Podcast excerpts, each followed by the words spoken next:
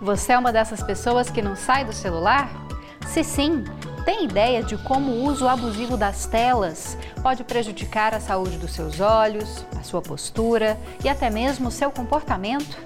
Para entender mais sobre esse assunto, nós vamos conversar com um oftalmologista, uma psicóloga e uma fisioterapeuta. Além disso, tem dicas de ações e eventos da universidade. Fique com a gente que o Mundo UFG está só começando.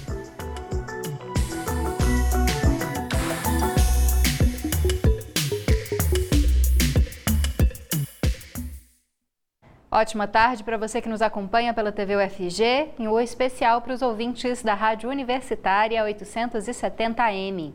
Eu sou a Camila Maia, uma mulher branca, de pele clara, cabelos escuros, hoje presos num coque e olhos também escuros. Visto uma roupa preta, estou de pé no cenário do Mundo UFG. Quem faz a interpretação para Libras no programa de hoje é o Diogo Marques. Ele é integrante do Labitave. O Diogo é um homem de pele parda, tem cabelos e olhos castanhos e não usa barba. Bom, e agora a gente vai para o nosso assunto principal e muito importante, que é o uso excessivo das telas, principalmente a tela do celular. Por isso, nós vamos conversar agora com o Alexandre Taleb, que é oftalmologista e professor adjunto da Faculdade de Medicina da UFG. Ele se descreve como um homem branco, calvo, com olhos azuis e rosto arredondado. Olá, professor, muito obrigada pela sua presença, é muito bom recebê-lo aqui.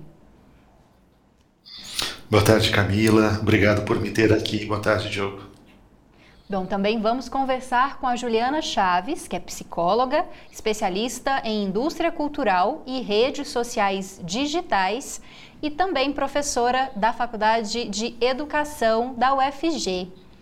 É, vou esperar só um pouquinho a isso. Ela se descreve como uma mulher de pele branca, com estatura média, cabelos loiros e longos e olhos castanhos. Muito obrigada pela sua presença também, Juliana. Muito bom poder contar com as suas orientações aqui. Estamos sem o seu áudio, Juliana. Acho que ficou fechado o seu microfone. Desculpa. Então, boa tarde. Espero contribuir com a discussão. Bom, eu vou começar falando primeiro com o Alexandre. Alexandre, existe um. Eu falei de uso abusivo né, das telas, mas existe algum dado científico, uma orientação médica sobre o tempo uh, máximo de permanência de frente? A gente pode falar né, do celular, do computador, da televisão, um, um, um uso saudável dessas telas? Dá para a gente falar isso ou não? Dá, dá para a gente falar em uso saudável, sim, mas não dá para a gente estipular um tempo específico, a não ser para as crianças com menos de 7, 8 anos de idade. Então, vamos, vamos começar dos adultos, vamos começar de quem já está com o olho maduro. Nosso olho ele se desenvolve a partir do momento que a gente está no, no útero da mãe, embrionário, e ele vai se desenvolvendo até por volta dos 7 anos de idade, quando ele atinge a, a maturidade neuronal. O olho pode continuar crescendo até por volta dos 18, 20 anos de idade, que é o que acontece, por exemplo, nos pacientes míopes que vão aumentando de miopia até por volta dos 20, 21 anos de idade, quando ela estabiliza. Mas quando a gente fala de telas, o que, que é importante a gente pensar? Nós temos que pensar, primeiro, no desenvolvimento de grau, e segundo, nós temos que pensar na questão de conforto visual ou de cansaço visual. Quando a gente fala de conforto visual e cansaço visual, existe um termo que a gente usa que chama astenopia, que é o cansaço visual, o paciente ele chega se cansando, que os olhos ficam lacrimejando ou ardendo, ele tem uma dor de cabeça normalmente no final da tarde, uma dor de cabeça frontal, pesada, que ela é tão mais frequente quanto mais tempo ele passa lendo ou em telas. Para a gente entender isso, é importante a gente entender como é que o olho funciona. Quando a gente olha para longe, nós temos os olhos posicionados de forma reta. Quando a gente vai ler, a gente faz uma pequena convergência. Para que eu faça essa pequena convergência, eu tenho dois músculos que se contraem, dois músculos chamados retomediais. Eu brinco muito com os meus pacientes. Se você pegar uma caneta simples e segurar na frente, ela não, não é nem um pouco pesada. Estica teu braço e segura uma caneta. Tranquilo. Faz isso duas horas. Faz isso quatro horas. Faz isso oito horas. Teu braço vai doer. Já não porque seu braço é tortura, é doente, né, não professor? porque ele é cansado, não porque você tem algum problema muscular, mas porque aquela coisa, mesmo leve, se você está com o músculo contraído o tempo todo, vai doer, vai cansar. E é o que acontece com os nossos olhos. A gente contrai tranquilo para ler. Faz isso duas horas. Faz isso quatro horas. Faz isso oito horas. Esses músculos vão doer porque eles não foram preparados para isso. Então, o correto é a gente dar intervalos toda vez que a gente estiver fazendo um movimento ocular para perto. Isso vale para leitura em livro, isso vale para leitura em celular, tablet ou computador, isso vale para qualquer atividade, um artesanato, uma pintura uh, que você está fazendo com a atividade que você faça a convergência dos olhos. Tá o ideal certo, é que a gente não ultrapasse 40 minutos de atividade contínua sem que a gente dê um intervalozinho. Daqui a pouco a gente volta para falar um pouquinho mais sobre a saúde dos olhos. Vou passar para Juliana para a gente conversar sobre a questão de comportamento, né, desse certo vício que a maior parte de nós tem, principalmente pelo celular, né, pelo uso do celular. Brinquei com o professor no exemplo dele de segurar uma caneta durante tantas horas poderia ser uma tortura. No caso do celular, para muitas pessoas é uma tortura ficar sem verificar as notificações, se alguém mandou mensagem, de que forma que esse uso, muitas vezes abusivo das telas, pode prejudicar o comportamento das pessoas, professora? Então, é, é, primeiro eu queria situar um pouquinho, né, que a minha fala é, é uma fala que vem de muitos estudos dos meus orientandos, né? Então, na verdade, não é um conhecimento só meu, né? É um conhecimento de pesquisadores que, que estão trabalhando com indústria cultural, com rede social, com internet, né, no programa de pós-graduação em educação, né? Então são muitas contribuições. E aí, diante, assim, inicialmente é, é importante, o que, eu me, o que me vem, assim, é que é, a gente até tem um autor que chama celular de uma nova prótese humana, né? O que é uma prótese humana? É aquilo que você pode carregar, né? Que já faz parte do seu corpo e você carrega para todos os lugares, não é? Lógico, isso tem suas vantagens e tem suas desvantagens, não é? Então a gente pensa esse esse objeto, né, que de certa forma tem um fetiche, não é? Todos nós temos que ter, né? É, nos viabiliza informação, nos viabiliza comunicação, nos viabiliza é, uma, um tipo de relação, né? um tipo de comunicação. Então, é, são, várias, são várias mediações que acontecem a partir desse contato com o celular, principalmente porque o celular, hoje em dia, ele, ele, ele embora seja mini, né? uma, uma, uma, uma microtecnologia em termos de tamanho, ele possui uma, uma, uma, uma diversidade né, de aplicativos que, que você pode é, acessar tanto o conhecimento quanto a informação, né? E constitui também opiniões, né? Então, é, é uma mediação que vai modificar tanto a, o comportamento, né, a forma de agir, o tempo, né, porque a gente não, não pode esquecer que há uma temporalidade dentro do mundo contemporâneo em qual, é, no qual o celular se insere, né? Que é uma temporalidade efêmera, imediata, não é? Em que a velocidade é muito grande, não é? Então essa temporalidade também traz consequências para o modo de viver, para o modo de pensar, para a memória, né? No, no, sentido de que o que é importante, né? Eu não estou falando nem de memória em termos cognitivos, né? Mas o que é que é importante enquanto história, enquanto memória, não é? No tempo de hoje, aquilo que, que, que fica ao longo do tempo, na verdade, vai se esvaindo, né? Porque a, a, a, a internet e, e o que tem nas redes sociais, digitais, é uma, é uma, é uma temporalidade imediata, né? Que nem sempre fica, né? E o que vai ficando e que vai se acumulando pelos algoritmos, na verdade, é aquilo que é mais acessado, aquilo que é, que é de mais acesso, né, é o que fica. E aquilo que se que se vai, né, no tempo e, e na própria prioridade, né, de quem assiste, é aquilo que não, não tem tanta é, não tem tanta visibilidade, não tem não tá como um espetáculo, não é? é? não, não, não aparece como aquilo que pode que pode trazer algo de imediato. E nesse sentido a história, né, a memória vai também se, se, é, se é, constituindo, né, e sendo constituído pelo sujeito que tem contato com a internet, com o celular. Então, é, são, são, são, são várias mediações no, no, que diz respeito à própria opinião, por exemplo. Né? Existem várias pesquisas que, que apontam que a formação de opinião é muito mediada pelas redes sociais digitais. Né? Então, a constituição de opinião, e é muito interessante que, embora no caso das redes sociais digitais, né, um estudo do é, Jason, né, é, de mestrado, uma dissertação, Jason Moraes, o nome dele, para quem quiser pesquisar, ele indica, por exemplo, ao, ao, ao, pesquisar professores universitários na UFG, indica que os professores, embora a rede social digital ela tenha, ela tenha surgido para ser uma rede social ampla, a gente observa nos estudos que há um determinado canto de sereias, né? Que ele, ele inclusive, é, a, o título dele tem um canto de sereia, um canto sedutor das sereias, da, do, da, do, no que diz respeito ao celular e às redes sociais. O que é esse canto de sereia? Oi? Professora, eu vou ter que interromper só um pouquinho para passar a palavra para o professor, daqui a pouco eu retomo, tá bom? Tá joia. Professor, é, a gente está colocando em dois assuntos diferentes, porque são várias as consequências e influências né, do uso dessas telas.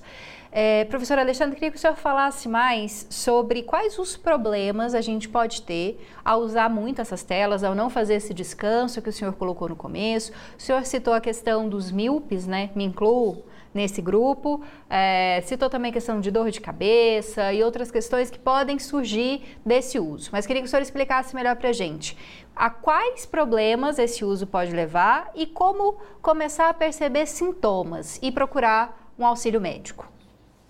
Muito bem, Camila. Então vamos lá. É, a gente estava conversando sobre cansaço visual.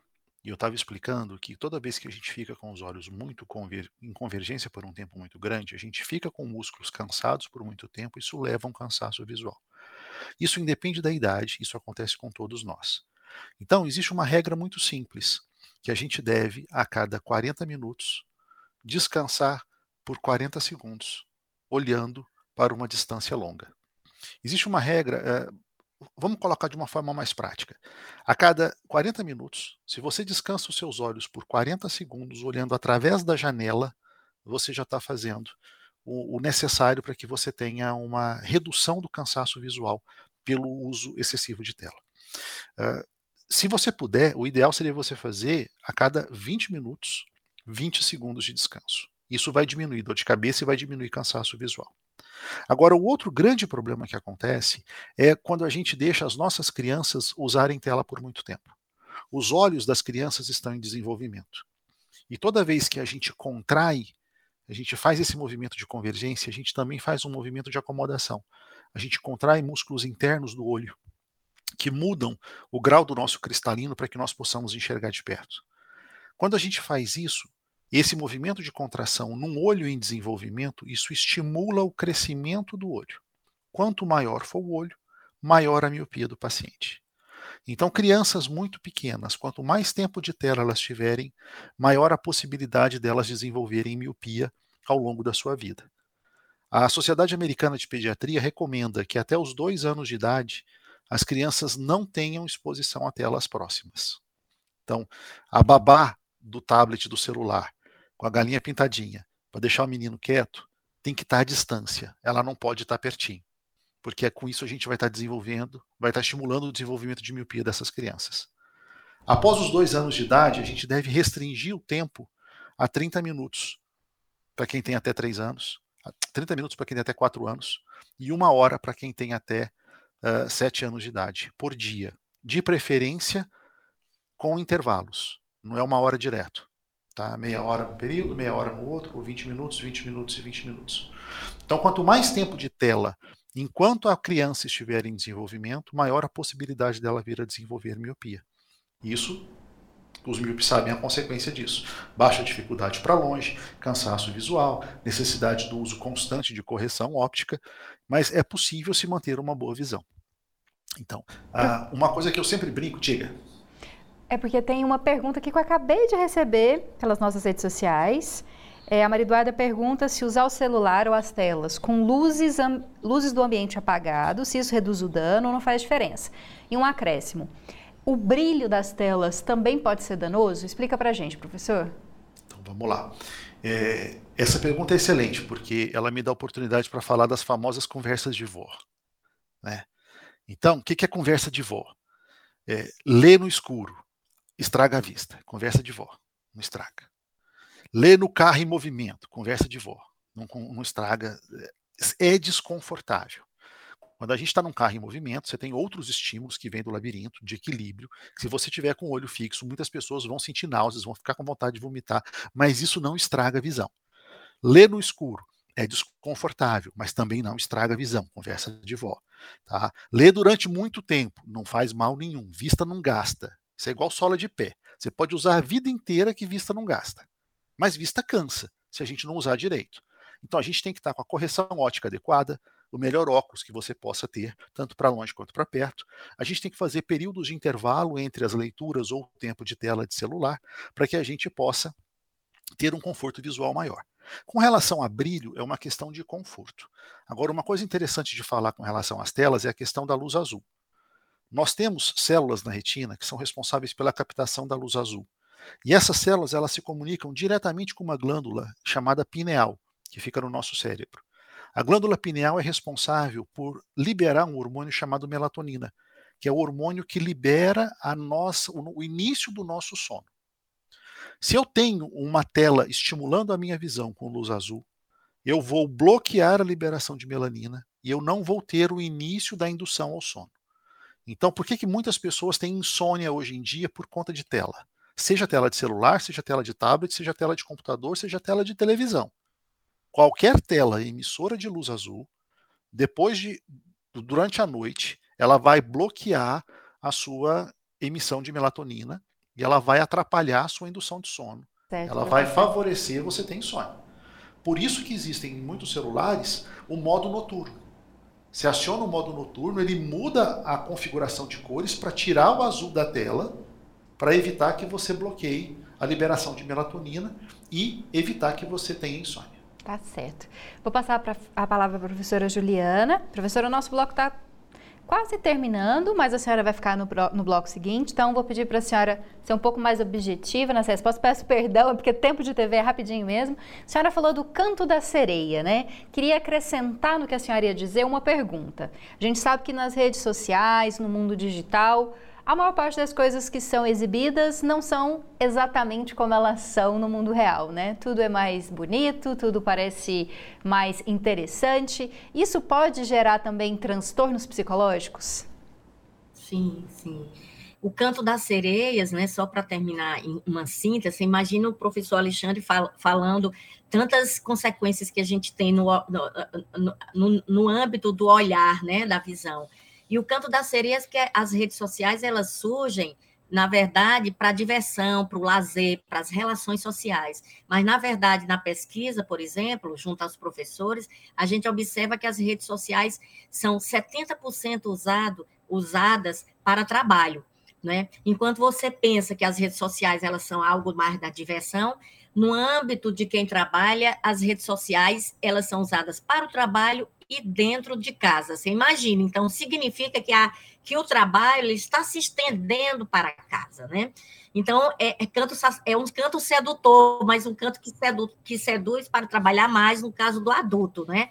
E só para terminar, que eu sei que é um pouquinho, a gente pode desenvolver mais essa questão dos, das consequências é, é, com relação à subjetividade, mas é interessante que os próprios nomes né, das pessoas, nós somos usuários, né? Nós estamos usando as, é, uma, uma tecnologia, estamos usando celular, computador, e nós somos denominados de usuários, né? E é interessante que o nome usuário também é destinado, é denominado para quem usa algum tipo de droga, né? Os usuários da droga tal. O que já nos remete que há aí, tanto na forma de rolar, né, os, as próprias notícias, como também na, na, no, no, próprio uso e na, e na busca de notícias e informações efêmeras, a gente também adquire um certo vício, né, e um certo comportamento aí, meu comportamento, né, não é automático, né, a gente tem que ter muito cuidado, mas um certo uma certa compulsividade de, do telefone tocar e você querer saber quem é, de uma, de uma imagem, né, de, um, de, um, de um sinal, e você querer saber o que está chegando, porque aquilo se refere a você, e a gente também se acha importante. Não é? Há um âmbito aí do, do ser que recebe, porque está recebendo alguém, alguma coisa para mim que está me notificando, e, portanto, eu tenho que olhar e tem que ser no momento imediato. Tá certo, professora. A gente vai continuar falando sobre essas questões no próximo bloco, porque a, a, professora Juliana continua com a gente, mas me despeço do professor Alexandre. Muito obrigada, professor, pelos seus esclarecimentos. Espero que a gente volte a falar sobre a saúde ocular em outros programas. Será um prazer, eu agradeço por essa oportunidade de estar aqui com vocês. É sempre um prazer estar aqui na nossa TV UFG. Obrigado, Camila, por me receber. Obrigado, Diogo, pelo seu trabalho. Uma boa tarde a todos vocês. Fica com a gente que daqui a pouco a gente retoma o Mundo FG para falar um pouco mais sobre as consequências do uso abusivo das telas. E agora com a presença também de uma fisioterapeuta.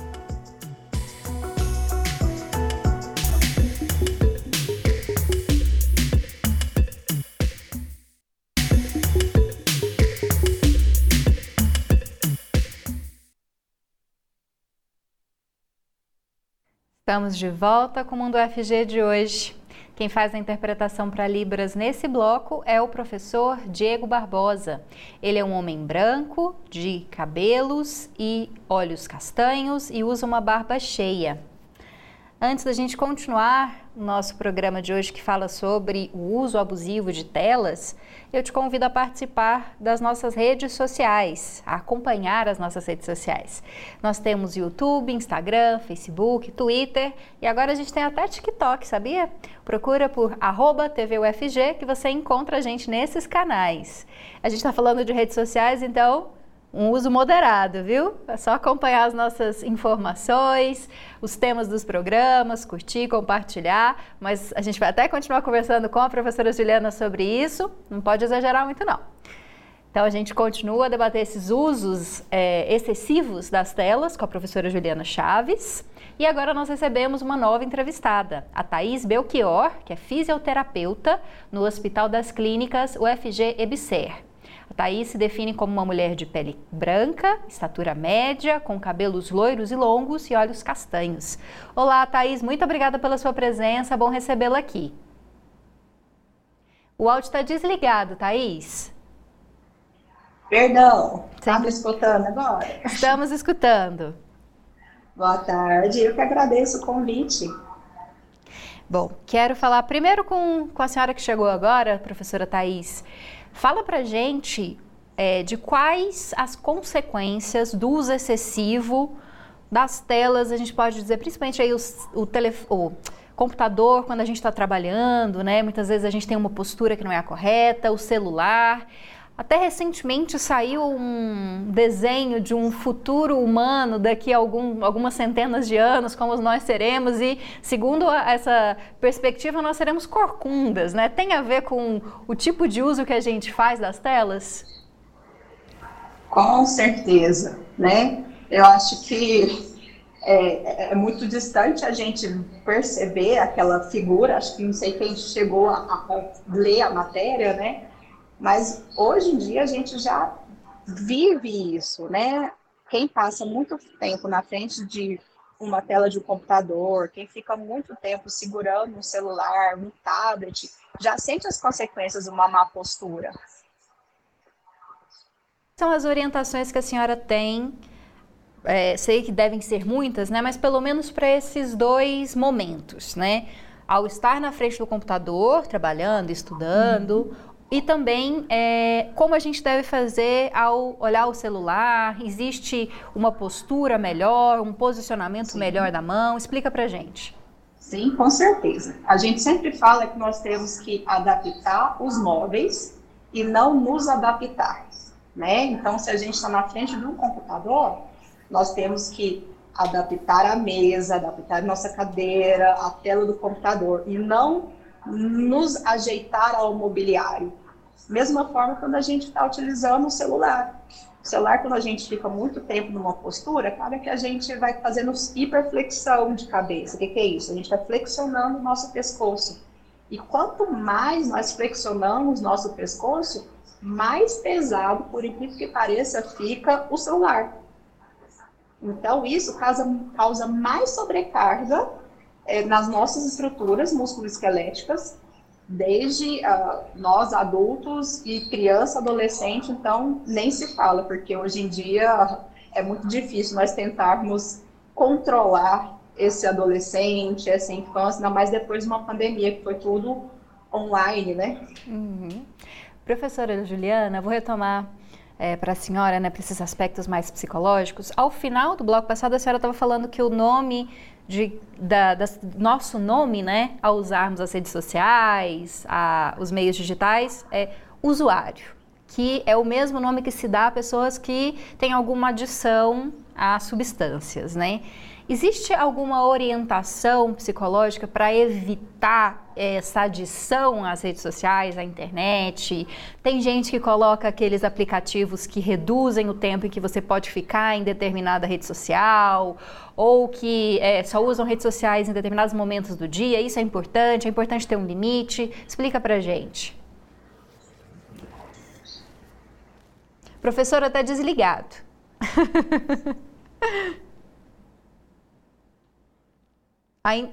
Ainda não ouvimos a senhora. Agora sim. Desculpa.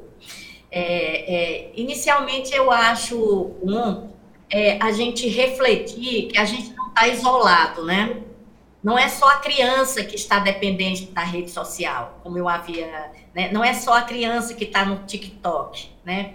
Os adultos estão, né? É, é, nós, professores, estamos, não é? Então, é, é, não é um comportamento isolado daquilo que nos é demandado. Eu acho que o primeiro, a primeira questão é, é refletir sobre isso, não é? Nós estamos numa, numa, numa sociedade que exige um tempo imediato de ação, e aí é muitas vezes o contato presencial envolve envolve distanciamento, envolve envolve que você é, pegue um ônibus, que você pegue um carro, e tudo isso, né, que é, fez surgir, inclusive, o, o, trabalho né, online, né, que é aquele trabalho que se realiza nas telas também, né.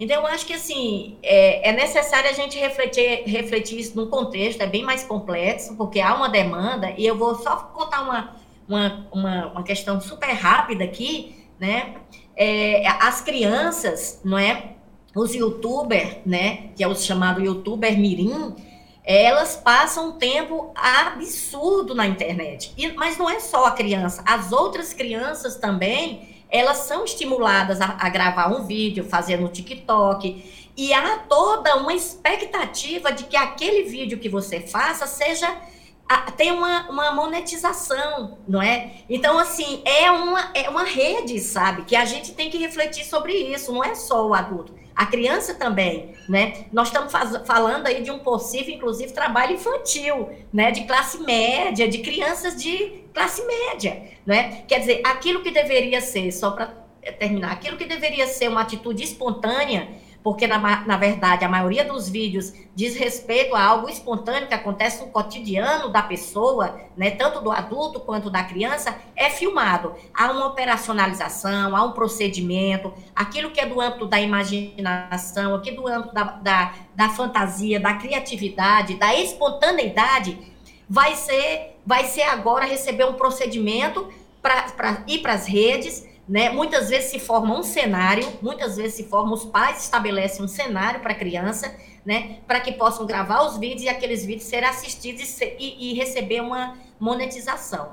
Então, assim, é, um, é uma rede, né? Que a gente não pode falar só para um, né? Mas a gente tem que ver no que âmbito, né? Consequência que você falou inicialmente, isso está prejudicando a própria experiência da criança. A experiência, ela não é uma experiência sem enaltecida umas, determin... umas experiências elas valem, outras não valem, umas são assistidas, outras não, umas são aclamadas na, na, na, nas redes sociais, outras não. E, e, isso é podar um pouco a criança na sua descoberta, né? E, e, e, e podar a própria possibilidade de mundo, né? Que, que é, e não isso isso isso poda a, a, a compreensão, né? A possibilidade de, imagi de imaginação da criança. Então, nessas perspectivas, assim, talvez eu não tenha te dado uma resposta curta, não é? é como, como, a, como às vezes a gente quer, mas eu acho que refletir sobre o, esse, essa relação, né, das redes sociais e da internet com o todo, não é? É fundamental para que a gente possa, inclusive, criar, é, é, é, é criar é, limites, não é?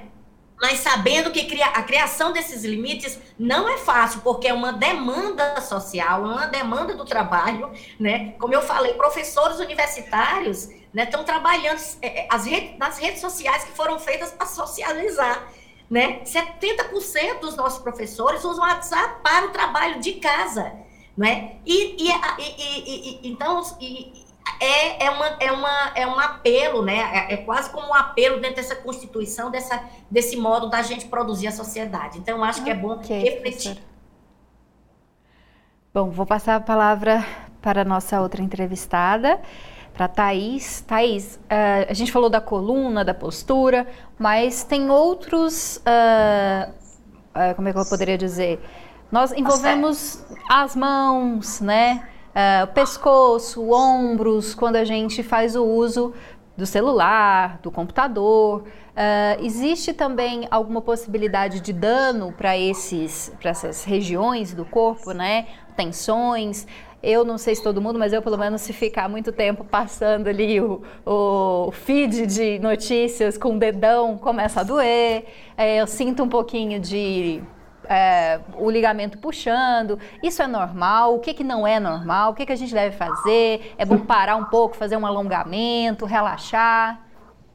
É, na verdade, isso não é normal, né? Não tinha que sentir dor. Mas como a, a, professora falou, a gente fica às vezes tão empolgado, né? Vou falar bem legalmente assim, nós ficamos tão chama tanta atenção da gente hoje em dia ficar numa rede social que o tempo vai passando, passando. Se você mantém uma postura alinhada, com o tempo você vai relaxando, relaxando. Quando é que você está com uma postura inadequadíssima. E aí você começa a ter dor na região, então, de cervical, aquela dor que parece que está carregando o, o mundo nas costas. Essas dores que você mesmo relatou são as famosas tendinites cada um pode dar em algum lugar, dependendo da forma como segura o próprio celular, né? Problemas na parte de membros inferiores, que são as pernas, quando a gente fica muito tempo sentado, a gente vai causando um certo encurtamento. Imagina você quando você fica muito tempo sentada para viajar a longa distância. Quando você levanta, parece que está meio que repuxando. Ser basicamente a mesma coisa quando você fica sentado o tempo todo na frente do computador, mexendo no celular por muito tempo. Então a gente tem que tomar muito cuidado com relação a isso. Porque a gente pode levar a escoliose, que é a coluna torta, né? Nós podemos levar a uma degeneração mais precoce das articulações. Sem falar que nós ficamos tanto tempo parados, nós seres humanos foram, são seres dinâmicos. Nós fomos feitos para movimentar. Eu sempre brinco com os pacientes o seguinte, que nós fomos, nós somos igual carro carro tem que viver em manutenção, cuidando dele direitinho, porque carro, carro, parado, carro parado pifa. Então, se a gente ficar muito tempo parado, o sedentarismo leva a N consequências, não só músculo-esqueléticas, que é a parte postural, mas parte cardíaca, leva a obesidade, né? E aí puxamos o leque, então, de consequências que pode ter. E a senhora tem alguma dica, professor? O professor Alexandre falou que é bom, é, pelo menos a cada 40 minutos, olhando né, fixamente, seja para uma tela, para um livro, que a gente pare, uhum. fique 40 uhum. segundos olhando para um ponto mais longe. Para é, a questão muscular, é bom que a gente pare em, em certo momento, que a gente alongue ou que a gente caminhe. Conta para conta os nossos espectadores o que fazer para evitar esses problemas. Sim, a gente sempre preconiza que mais ou menos a cada uma hora, quando você está num trabalho mais exaustivo, que você pare, levante, se tiver como fazer um alongamento, faça, vai beber uma água, vai distrair um pouco. e fazer pelo menos 60 minutos de atividade física por dia. Isso é um consenso, tá? É uma atividade física de moderado a severo. Para pelo menos minimizar um pouco essas dores. Porque, por exemplo, é, a gente tem as angulações corretas que nós temos que colocar para um, uma pessoa ficar sentada para não ficar com tanta dor. Que é uma cadeira mais ajustada, o braço aqui apoiado, o mouse do jeito que fica numa angulação correta, que você não tenha tanta dor. A cabeça tem que ficar, os olhos no centro do computador. Então, às vezes, não tem como ajustar o seu computador, coloque às vezes livro embaixo, alguma coisa. Eu, por exemplo, eu estou no meu celular aqui. Eu, para não ficar muito tempo com a cabeça semi-flexionada, eu tentei alinhar ela aqui, coloquei um monte de livro, é o jeito que eu arrumei a minha ergonomia, porque senão chega num ponto que eu não consigo, vou começar a ficar com dor, e é assim que a gente tenta orientar a maioria das pessoas e os pacientes também. Tá certo. Bom, para a gente finalizar, Juliana, recebi uma questão que é muito interessante. A gente falou muito das questões é, negativas, né, é, das redes sociais para o comportamento humano. Mas o Diogo pergunta: o uso das telas e redes sociais são apenas negativos ou há pontos positivos? Há pontos positivos nessa interação com todo mundo, nessa rapidez de informação? Como é que a senhora enxerga? Muito importante, são as contradições, né? É, é, fundamental. Na verdade, às vezes a gente conversa mais sobre os outros pontos porque eles são tão invisíveis, né? Esses, essas outras questões, eles são tão invisíveis que a gente nem passa nem, pelo menos a nível subjetivo, eles não são muito comentados, né? Mas eu, eu é, o que a gente vê de vantagens, muitas, muitas em algumas pesquisas, principalmente ligadas a redes sociais, é, é a, a, possibilidade de comunicação com pessoas distantes, né? Sabendo que essa é, reencontrar pessoas, né, é um dos pontos. Outro ponto é a possibilidade é, de ter uma informação mais democrática, né? Eu vou até colocar entre aspas, eu nem vou chamar de democrática, mas eu vou falar de socializada, uma socialização maior, uma difusão, né? Uma difusão maior das notícias, da possibilidade de informação, né, que antes era restrita a determinadas a, a, a, determinados canais de TV ou a determinada classe, a gente percebe que ainda existe um pouco né, de exclusão digital, mas, ao mesmo tempo, há a possibilidade de maior difusão e divulgação e de acesso a informações e à notícia.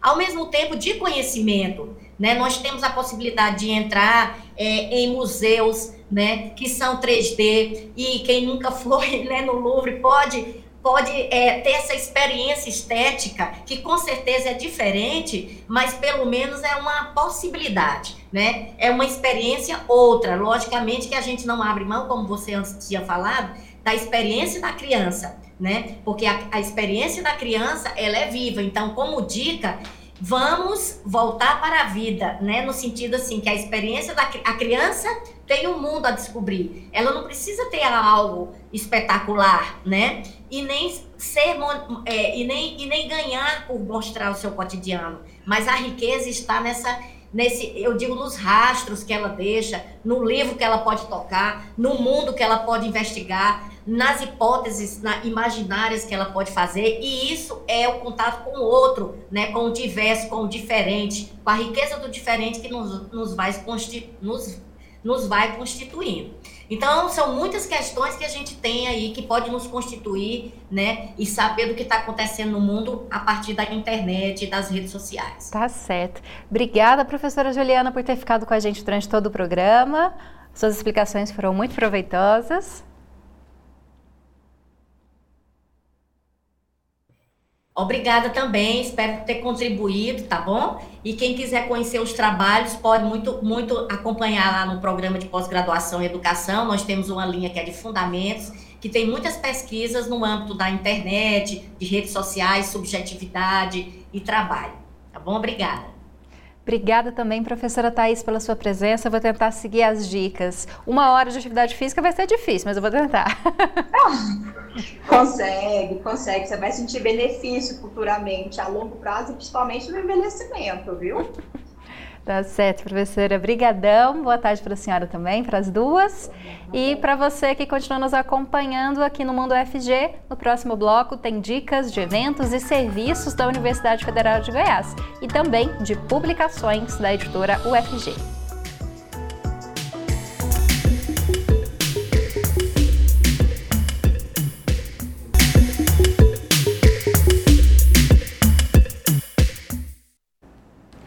Para começar esse bloco do Mundo FG, o último bloco, nós temos informações sobre premiações e também sobre atenção às mulheres em situação de violência. Olá, eu sou a Ana Clelma, uma mulher negra de pele clara, tenho cabelos pretos de tamanho médio, cacheados e uso óculos. Vamos às notícias da UFG. O Centro de Excelência em Inteligência Artificial da Universidade Federal de Goiás é o centro de pesquisa mais bem avaliado entre 85 unidades. O CEA-UFG recebeu o primeiro lugar do prêmio da Empresa Brasileira de Pesquisa e Inovação Industrial durante o 16º Encontro das Unidades Embrap, no Ceará. A posição das unidades é escolhida com base em serviços prestados junto a instituições privadas que contratam o projeto. E a UFG teve dois finalistas no 20 Prêmio CREA de Meio Ambiente, Troféu Seriema. O professor Jonas Betoldi, da Faculdade de Ciências e Tecnologia, e o estudante de mestrado Leandro Teles e Lemes receberam o primeiro lugar com o trabalho Utilização de resíduos de espuma poliuretano na produção de briquetes mistos com eucalipto para geração de energia. Já o trabalho Análise de Fadiga em Misturas Asfálticas Recicladas a Quente, do professor João Paulo Souza e Silva, ficou entre os três finalistas na categoria Produção Acadêmica. E já que a gente está falando de premiação, estão abertas as inscrições para o prêmio Dom Tomás Balduino de Direitos Humanos. A quarta edição busca reconhecer profissionais e estudantes de jornalismo que contribuam para a promoção dos direitos humanos. Acesse o site prêmio-dh-domtomaisbalduino.com.br e se inscreva. E olha, o Hospital das Clínicas da UFG lançou um protocolo clínico de atenção às mulheres em situação de violência. O objetivo é auxiliar os profissionais de saúde do HC na identificação e conduta de situações de violência cometidas contra mulheres durante o atendimento nas unidades e serviços do hospital. O documento descreve ainda os tipos de violência, física, sexual, psicológica, a negligência financeira e autoprovocada, e ainda os fluxos para atendimento delas no HC-UFG. O protocolo prevê também o monitoramento e encaminhamento para a rede de atenção e proteção às mulheres em situação de violências. Outras informações sobre o que ocorre aqui na universidade você tem, claro, aqui no programa Mundo UFG e lá no site ufg.br. E tem mais informações sobre a universidade, os eventos e serviços que estão ocorrendo na nossa agenda.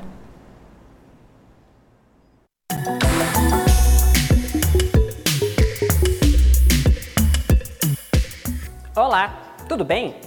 Começa agora mais uma Agenda UFG. Aqui você fica por dentro dos eventos e serviços da universidade. Meu nome é Igor Rodrigues, eu sou um homem jovem, pardo, com cabelos escuros, curtos e cacheados.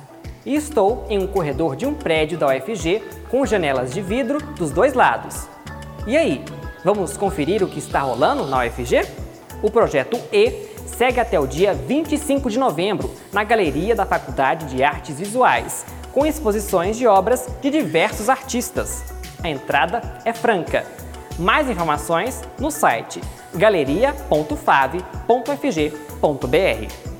E para finalizar, eu falo sobre o edital para ingresso no curso de graduação em música da UFG.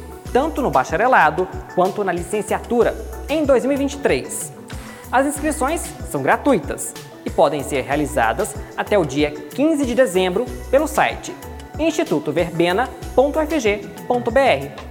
Eu me despeço aqui. Essa foi a agenda de hoje. Continue acompanhando a nossa programação. Se cuida. Até mais.